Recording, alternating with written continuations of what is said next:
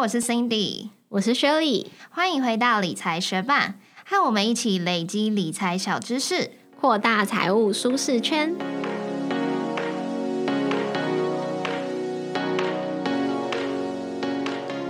节目开始之前，我们想要先来念一位学伴在 Apple Podcast 给我们的留言，他的名字是大鱼山的闲虾书，非常棒的节目，每一集都是非常用心的，尤其是还有文字版的整理资料，可以帮助大家更容易了解内容，真的是对想学习投资的新手有很大的帮助。如果可以再用更像聊天的方式传递内容，我相信一定不会输给榜上前面的节目，加油！谢谢这位闲虾叔给我们的五星评论，很感谢你有看到我们的用心。那更像聊天方式去传递我们的内容，一直是我们在努力的目标。我们也希望未来的每一周，我们都会有一点点的进步，努力的去达成这个目标。也非常谢谢你的收听，节目准备开始喽。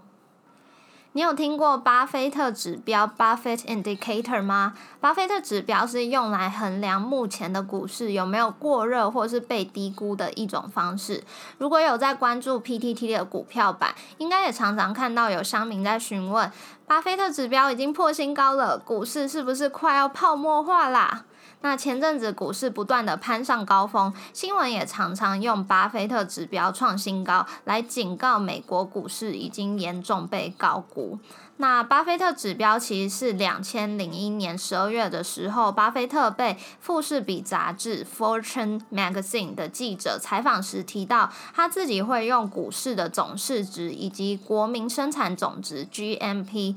Gross National Product 的比例来判断股市是不是过热或是被低估，所以今天的这期节目就要来带你了解什么是巴菲特指标，而且我们会比较过去历史上的几个经济大事件时期的巴菲特指标高低，以及巴菲特指标的几个盲点。如果对于巴菲特指标有兴趣的话，就继续听下去吧。巴菲特指标的计算方式就是股市总市值除以 GDP。在二零零一年一篇富士比杂志采访巴菲特的文章中有提到，巴菲特认为用来判断市场现在估值最好的方法，就是把股票的市值除以国民生产总值 GMP。聪明的你可能已经发现，为什么采访当时巴菲特讲的是 GMP 当做分母，现在大家却会用 GDP 当做分母来计算巴菲特指标呢？现在说说两者的不同好了。国内生产总值 GDP，它是判断这个产出有没有位于国内，所以就算是外国人的生产值，只要它是在本国国内的土地上，就可以算入国内的 GDP。举例来说，无论是美国人、日本人还是欧洲人，只要他们处在台湾的时候有产出，那么他们的产出就可以算入台湾的 GDP。但是国民生产总值 GNP，它是看国籍的，也就是说，无论本国的国民处在世界各地何处，他们每个人的产值都可以算入本国的 GNP。举例来说，无论是处在日本、美国或是欧洲的台湾人，他们的产出都可以算入国内。台湾的 GNP，所以照过去的数据来看，美国的 GDP 跟 GNP 其实只相差了一趴，因此无论是用 GDP 还是 GNP 算出来的巴菲特指标的数值都相差不大。因此，现在大家谈到巴菲特指标，大部分都是用国内生产总值 GDP 来当做分母。那这篇富士比杂志采访巴菲特文章的原文，我们也放在部落格的文字稿上面，有兴趣的学伴可以上去看看哦。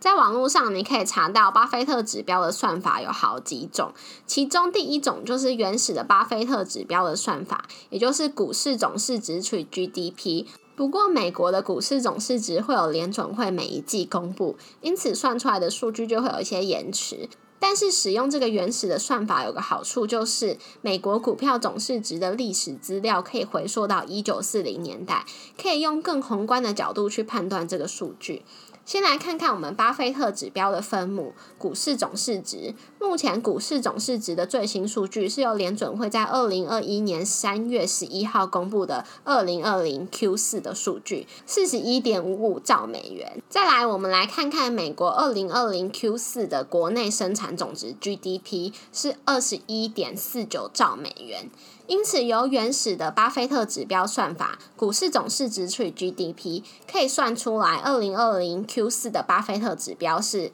一九三点三趴。那如果大家打开我们的部落格文字稿，也可以看到图表中，一九九九年网络泡沫即将要破裂时，巴菲特指标是一百五十九点二趴，而两千零七年准备要迎来隔年的金融风暴时，当时的巴菲特指标为一百一十六点四趴，所以这也凸显了目前一百九十三点三趴的巴菲特指标跟历史数据比起来是高上许多的。那前面有讲到，因为这个美国的股市总市值是每联总会每一季去公布，像现在已经二零二一年五月了，我们还是 只能得到去年最后一季的数据，这样的资讯实在是有点落后，所以接下来我们还会再介绍两个替代的巴菲特指标算法。其中一个巴菲特指标的替代算法，就是用威尔夏五千指数 Wilshire Five Thousand Total Market Index 除以 GDP。威尔夏五千指数是在一九七四年建立的，是美股历史最悠久的全市场指数，被认为可以反映整个美股市场。刚建立时，当时威尔夏指数的确包含了五千档股票，不过目前的成分股只有三千多档。但也因为威尔夏五千指数是一九七四年才建立。因此，用这个算法的巴菲特指标的历史资料，就只能回溯到一九七零年代。那另一种算法就是用标普五百指数 S M P 五百去除以 G D P。虽然标普五百指数只涵盖了美国五百档的企业，但是它的走势其实是跟威尔夏五千指数差不多的。可以看到我们部落格。文字稿上面的图片就可以发现，那你可能会想说，威尔夏五千指数不是有三千多档股票吗？其中还包含了中小型股，怎么还会跟标普五百美国前五百大的公司走势相同呢？因为这些中小型股的权重在威尔夏指数里面很低，所以就算这些中小型股的表现跟前五百大的美国企业有差异，也因为他们的市值很小，所以影响就很些微。那如果是要投资台股，要怎么运用巴菲特指标的概念呢？其实台版的巴菲特指标就是用台股市值除 GDP。二零二一年五月七号，台湾的巴菲特指标算下来就是二六六点九八趴。那讲完了各种巴菲特指标的算法之后，我们来看看它在美股历史上的数据好了。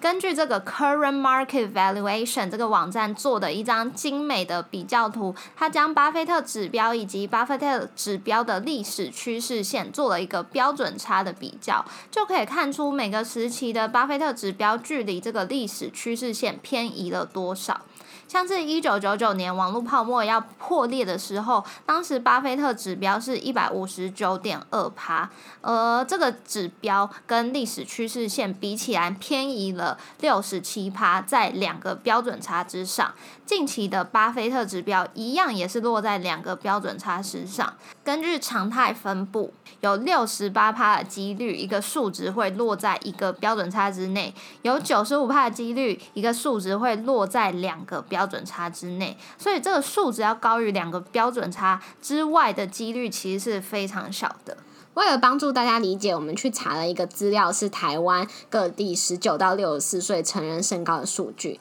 虽然这个数据有点老了，是民国八十二到八十五年的数据，但就是举个例子，让大家更容易理解喽。可以看到，直辖市女生的平均身高是一五七点一，标准差是五点二。所以，如果一个直辖市女生的身高低于一四六点七，就是落在两倍标准差之外，你应该可以感觉到这个几率是非常小的。那要怎么去判断巴菲特指标的高低呢？在两千零一年的采访中，巴菲特自己也有提到，当这个巴菲特指标落在七十到八十趴之间时，股市是被低估的，这时候就是一个买股票的好时机。不过，一旦这个指标超过了两百趴，进入股市就像是在玩火。美国的知名财经网站 Guru Focus，他们也按照过去的历史数据，将巴菲特指标分成五个估值的阶段，分别是严重低估、低估、合理价、高估以及严重高估。当巴菲特指标低于七十四趴，就是严重低估；那当巴菲特指标介于七十四趴跟九十五趴之间，就是低估。如果巴菲特指标是介于九十五趴跟一百一十六趴之间的话，就是一个合理价。那如果巴菲特指标是介于一百一十六趴和一百三十七趴之间的话，就是高估。那如果巴菲特指标是大于一百三十七趴的话，就是严重高估喽。那你还记得我们一开始有讲到？现在录音时间，二零二一年五月十四号，巴菲特指标算下来是一百九十六点九趴，那这样就是严重高估哦。广告一下，理财学办也有 Instagram 喽，快去 Instagram 搜寻理财学办，follow 我们，获得更多理财小知识吧。那明明现在的巴菲特指标一百九十六点九趴，已经逼近两千零一年，当时巴菲特说进入股市就像是在玩火的两百趴了。可是股市的涨势还是很强劲啊！难道这个巴菲特指标失效了吗？其实巴菲特当年在采访的时候，他自己也有说，单一的指标有它的局限性。那我们自己对于指标的态度也是要多方参考，毕竟所有的数据都是历史的数据。那特斯拉的执行长 Elon Musk，他也曾经多次在 Twitter 上发布跟巴菲特指标有关的 tweet，因为他想问方舟投资的创办人 Cathy Wood，他对于巴菲特指标的看法。Cathy Wood 觉得用 GDP 去评估股市的现状，其实会低估经济成长，因为现在的 GDP 已经没有办法全部的展现透过科技增加的生产力。现在这个世代的。科技的创新热潮其实跟过去的网络泡沫并不一样，因为两千年那时候技术还没有成熟，而且成本也还很高。不过投资人却已经疯狂的在追梦。但是现在科技的创新是可以合理化这些企业的高估值的，所以就不用去担心股市的估值跟 GDP 脱钩。一九五零至今，十年期美国公债值利率的平均水准是六趴，而网络泡沫时期利率甚至有来到六点五趴。但是这样子的利率水准也没有分散掉投资人把钱投入股市的热潮，因为明明就有像是美国十年期公债这么投报高的投资商品，大家却还是愿意把钱投入股市，就可以想见当时的股市有多么的疯狂。而现今巴菲特指标比起网络泡沫时期，虽然算下来是高了一点，但是十年期美国公债利率却来到了历史低点，只有一趴左右。过去的利率从来没有像现在这么低过。所以从两个时期就可以比较理解成网络泡沫时期，因为利率很高，投资人其实有比股票来的更好的投资选项。可是现在这个时期，如果投资债券，我们甚至还会因为通膨而亏钱。所以现在的投资人就会转身投入投报更高的股票市场。那这样当然也就会推升了巴菲特指标。那节目的最后，还是来帮大家做小小的重点整理。巴菲特指标是用股市的总市值去除以 GDP，用来判断股市是否过热或是低估的指标。如果这个比例是在七十到八十帕之间，代表市值是被低估了，是买股票的好时机。可是如果比例超过两百帕，巴菲特认为股市是非常危险的，像是在玩火自焚。可是没有一个指标是可以代表整个市场。股市跟 GDP 脱钩、低利率时代这些因素，都是现在巴菲特指标在逼近两百趴，股市却还是很强劲的原因。所以，巴菲特指标也只能当做一个长期的市场估值的参考哦。谢谢你在忙碌的生活中愿意播出时间来和我们一起学习。如果你愿意支持我们继续把理财学班做得更好，邀请你在 Apple Podcast 帮我们打新留言，让这个节目被更多人听见。同时，也欢迎你到 Instagram 搜寻理财学伴，找到我们来跟我们聊一聊。如果身边有想一起学习投资理财的朋友，欢迎你将理财学伴分享给他们。我们的网站上也有文字版的整理，想要收藏或是回顾的，欢迎你上去看看。网址是 moneymate 点 space 斜线巴菲特指标。拼法是 M O N E Y M A T E 点 S P A C E 斜线巴菲特指标，也可以从节目的简介中找到网址哦。理财学霸，我们下次见，拜。我最近不是有在玩那个 Free Skate 吗？嗯。然后最近我们不是有参加三十天夏日运动大挑战之类，哦，对啊，所以我就更提高了我去公园玩那个漂移板的频率。对，然后我去玩，除了玩以外，还要叫我男友帮我拍照记录嘛，这样才可以打卡。然后虽然我现在已经比完全。已经不是完全没有办法上去，我没办法动，可是有时候还是会失去平衡下来。可是我觉得你已经超厉害，因为我看过你就是第一次玩的模样，然后我自己也试玩过，我觉得那个真的是超难的。对，但是我就是可能刚去，就是当天还没有抓到那个感觉的时候，还是会就是可能出不去呀，或者是一下就失去平衡之类的。然后到后面才会，但是因为那个用起来其实腿超酸的，就是要把腿夹紧，所以大腿内侧会很酸。对，然后所以大概两圈我就会觉得不行了，我再也没办法站在那个板上面了。哦，真的，只能两圈哦。嗯，运动公园那种大圈，我知道，我知道。然后，但是我叫他帮我拍，他就特别喜欢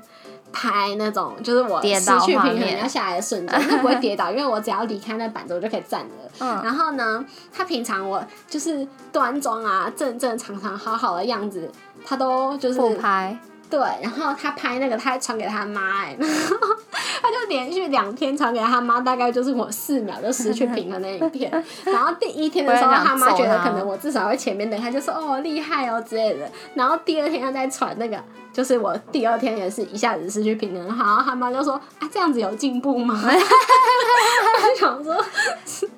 他应该要传一个厉害的，对啊我们就可以两圈好好的。因为我已经觉得你超厉害了。下次我没有办法。我们现在已经就是又买了另外一对了，所以我们两个现在是可以同时哦。也就是如果你要跟我一起去，你可以跟我同时。可是你练习了几次，一番练习才变成现在这样子。其实大概三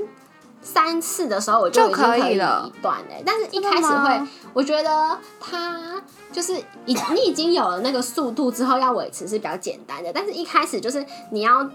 出发是蛮难的，因为必须先从。没有，就是先马上取到平衡，又有那个速度，然后你要加速，那个是比较难的。然后